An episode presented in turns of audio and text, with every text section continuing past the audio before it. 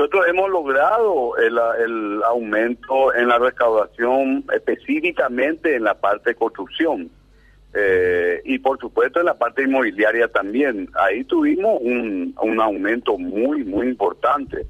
Por eso que yo creo que nosotros tenemos que lograr la fórmula para poder sostener este sistema de crecimiento que está teniendo la ciudad y es un poco por eso lo que nosotros queremos y creemos que también en cierta manera habíamos hecho bien las cosas, ¿verdad? Porque de ahí tenemos que partir para poder querer eh, que la gente vuelva a confiar en vos, ¿verdad?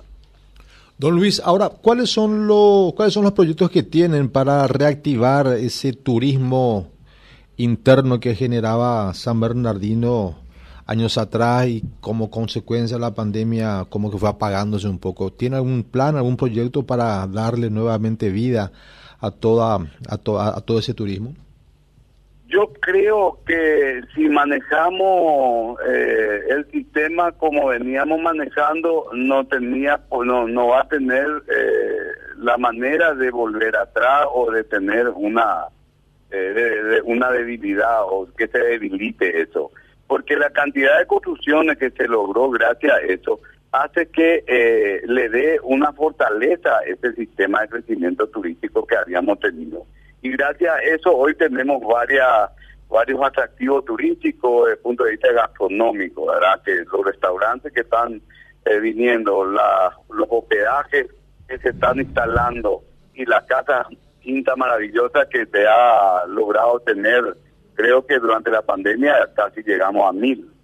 Entonces esas son cosas que sin duda es una fortaleza para que nosotros podamos programar otro tipo de atractivo que podamos presentar aquí. Y en eso estamos trabajando. En primer lugar, ver la forma de sostener el, digamos, la recuperación del lago Pacaraí, por ejemplo. Es un, una muy linda noticia que estamos teniendo hasta ahora, ¿verdad?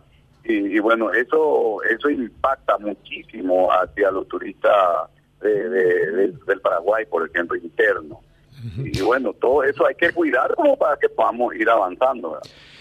Interesante este punto y me gustaría ahondar en ese, en, ese, en, ese, en ese detalle, don Luis, cuando dice la recuperación del lago Ipacaraí. Para esta recuperación del lago, que es una de las principales fuentes de atractivo turístico en San Bernardino, ¿Piensan trabajar de manera conjunta con otros municipios como el de Areguá, por ejemplo, y otras ciudades que también tienen eh, límites con el lago de Pacaraí?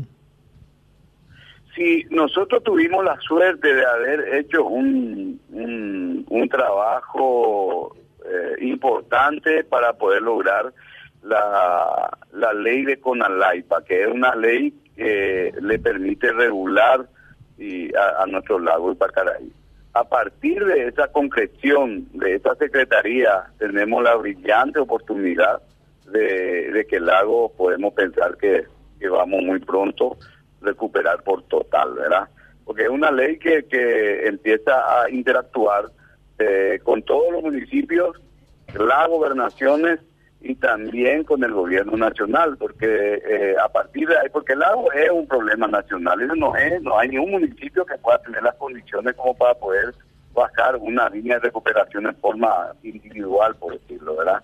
Entonces hoy nosotros tenemos la esperanza de que eso es lo que va a traer, eh, es ya luego una parte de este alivio que está teniendo el lago, la concienciación en primer lugar que tenemos que fortalecer en todos los pueblos, ¿verdad? Fundamentalmente los quienes rodeamos, este que somos los primeros anillos, ¿verdad?